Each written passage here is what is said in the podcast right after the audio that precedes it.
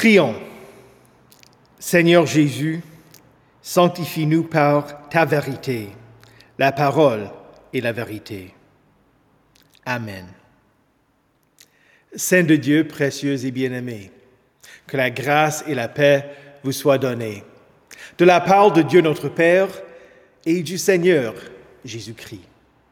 Amen. Qu'est-ce qu'un héros?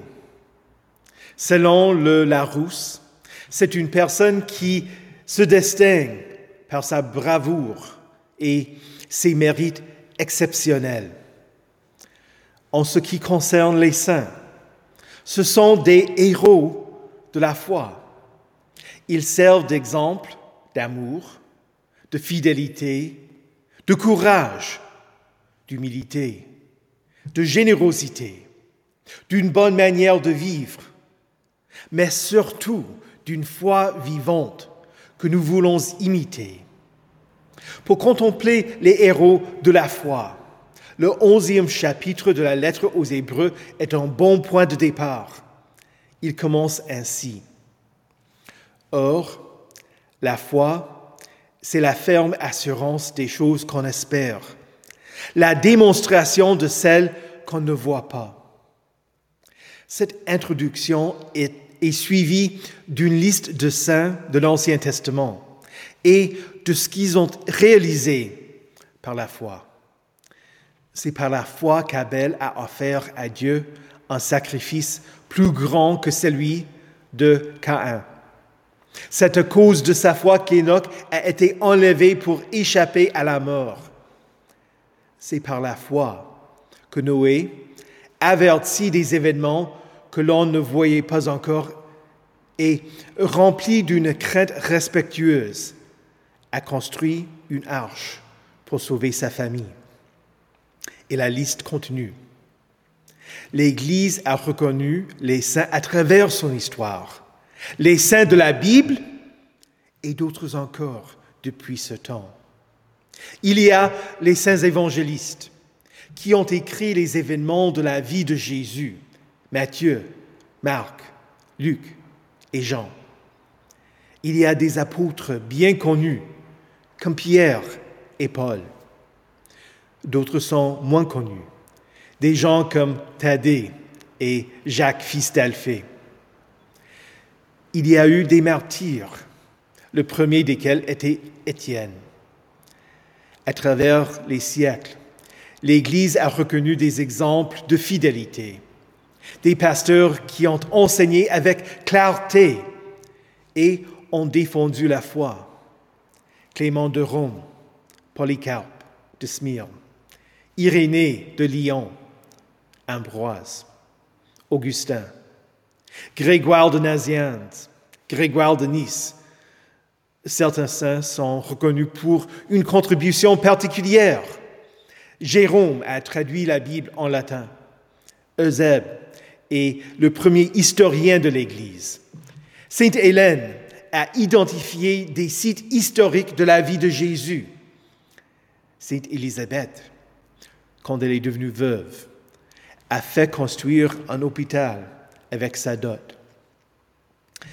Si tu ignores l'histoire des saints, je t'encourage à étudier l'histoire de l'Église et les écrits des saints.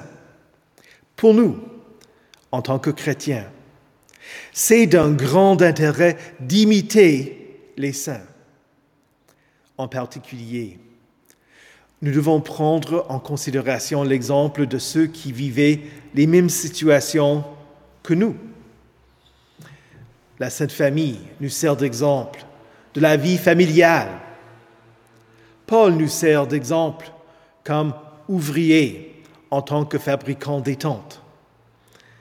Marie est l'exemple de quelqu'un qui voulait apprendre du Seigneur et sa sœur Marthe, celui d'une personne qui rendait service aux autres. Saint Laurent nous enseigne que le trésor de l'Église, ce sont les pauvres. Les martyrs nous montrent que nous devons rester fidèles face à, ceux qui veulent nous mettre à mort et nous confier à notre Seigneur Jésus. En ce qui concerne l'imitation des saints, ne nous limitons pas à ceux dont nous lisons des extraits de leur vie. L'Église ne se limite pas à des personnes lointaines, mais elle veut aussi reconnaître des personnes qui sont de chez nous, même des gens que l'on connaissait ou connaît, ou qu'on connaît. Sur ce point, notre Église rejette la manière dont l'Église catholique identifie les saints. Ce n'est pas nécessaire que l'on fasse des miracles après sa mort pour être identifié comme étant un saint. Nous rejetons l'idée que les saints ont réalisé tellement de bonnes œuvres que l'Église peut créditer ou transférer leur mérite à d'autres. Nous refutons aussi l'idée que l'on puisse invoquer et demander que les saints intercèdent pour nous. Nous avons un défenseur auprès du Père, Jésus-Christ le juste. Ne mettons pas notre confiance dans les superstitions telles que le, porte, tel, que le port euh, euh, d'un médaille de Saint Christophe qui est censé protéger les voyageurs. Écartons ces erreurs. Toute personne qui croit en Jésus-Christ pour le pardon de ses péchés est sainte et est une sainte par la foi en lui. Ainsi, nous devons imiter les saints et bénéficier de leur savoir-faire, tant les saints d'autrefois que les saints d'aujourd'hui. Si je peux faire une comparaison avec le sport, les meilleurs joueurs d'une équipe peuvent pousser les autres à élever leur niveau. Les meilleurs et les plus expérimentés viennent à côté des autres, les poussent à mieux faire les aide, les encourage, les enseigne. Les plus faibles observent, apprennent, s'améliorent. Considérons quel est le bilan de la vie des saints et imitons leur foi. Voyons ce qu'ils font de bien et disons, j'aspire à devenir comme celui-là. Je pense à des gens que j'ai connus au cours de ma vie, des enseignants de l'école du dimanche, des parents de mes amis, des membres de ma famille. J'admire les bénévoles qui font beaucoup pour l'Église. Je vois la dévotion et le zèle de paroissiens qui méditent la parole et prient avec ferveur. Je vois dans la paroisse, des gens qui sont saints en Christ, qui ont des qualités et des compétences extraordinaires. Vous, vous m'encouragez dans la foi. Vous êtes des héros de la foi. Et pour moi, et pour l'Assemblée, et pour ce monde. Je t'encourage donc à te comporter comme un héros. Combien d'enfants admirent leurs parents ou leurs grands-parents Prends au sérieux ta responsabilité. Paul écrit à Tite, les vieillards doivent être sobres, respectables, réfléchis, solides dans la foi, l'amour et la persévérance.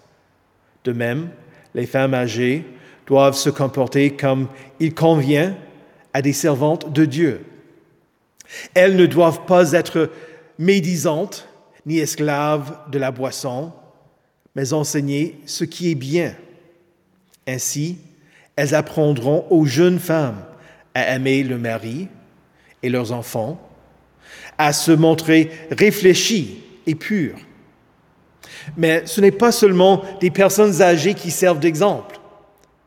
Paul continue encourage de même les jeunes gens à se montrer réfléchis, en étant toi-même, à tout point de vue, un modèle de belles œuvres.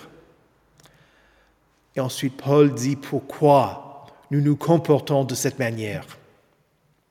En effet, la grâce de Dieu, source de salut pour tous les hommes, a été révélée. Elle nous enseigne à renoncer à un mode de vie impie et aux convoitises de ce monde et à vivre dans le temps présent conformément à sa sagesse, la justice et la piété, en attendant notre bienheureuse espérance, la manifestation de la gloire de notre grand Dieu et Sauveur, Jésus-Christ. Il s'est donné lui-même pour nous, afin de nous racheter de toute faute et de se faire un peuple qui lui appartienne, purifié et zélé pour de belles œuvres. Cela dit, nous devons également éviter l'hypocratie. Le mot l'hypocrite vient de l'habitude qu'avaient les acteurs de l'Antiquité de porter un masque et de se déguiser leur vraie, identité. Un aspect important de la sainteté, c'est le fait que tu admettes que tu es, que tu es pécheur, que tu confesses que tu n'as pas toujours renoncé à un mode de vie impie et aux convoitises de ce monde, que tu n'as pas suivi la sagesse, la justice et la piété, et que tu pas et que tu n'es pas saint par toi-même. Mais que ta sainteté vient de notre Dieu saint, qui te pardonne, qui te déclare saint et qui te sanctifie par l'œuvre du Saint-Esprit. Ainsi, on n'imite pas seulement la bonne manière de vivre, mais aussi la confession de ton péché, la repentance et la confiance dans le fait que Jésus te pardonne. Ce n'est pas qu'on veuille te louer, mais plutôt de glorifier celui qui produit en toi le vouloir et le faire pour son projet bienveillant.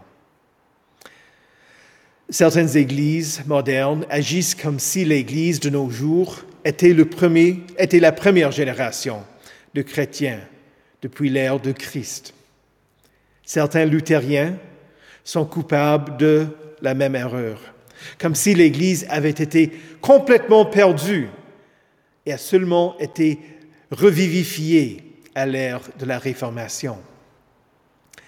C'est du nombrilisme de dédaigner nos ancêtres dans la foi et de repousser l'héritage qu'ils nous ont laissé, la liturgie, les cantiques, leur enseignement, et leur fidélité quand elle était menacée. Les saints ont vécu par la foi. Lis les confessions de notre Église. Tu verras une abondance de citations des pères de l'Église. Pourquoi? Parce que la réformation luthérienne était une réformation conservatrice. Elle gardait ce que l'Église avait toujours cru et elle faisait tout ce qu'elle pouvait pour démontrer qu'elle ne s'éloignait pas de ce que l'Église avait toujours enseigné. Elle voulait renverser les erreurs et les innovations que l'Église avait introduites. Quel gaspillage si nous ne bénéficions pas des siècles de témoins fidèles. Ces derniers temps, il y a un mouvement tendant à renverser les statuts des héros et des saints. La difficulté, c'est que personne n'est parfait, sauf notre Seigneur Jésus. Pour nous, quand nous considérons les saints, nous admettons qu'ils ne sont pas parfaits. Mais nous nous réjouissons de la grâce de Dieu qui couvre tous leurs péchés, de la même manière qu'il couvre nos péchés. Louons le Seigneur pour ce qu'il a accompli à travers eux. Imitons leur foi et leur amour et rendons grâce à Dieu pour leur témoignage fidèle, ce qu'ils ont accompli par la foi. Au nom de Jésus. Amen.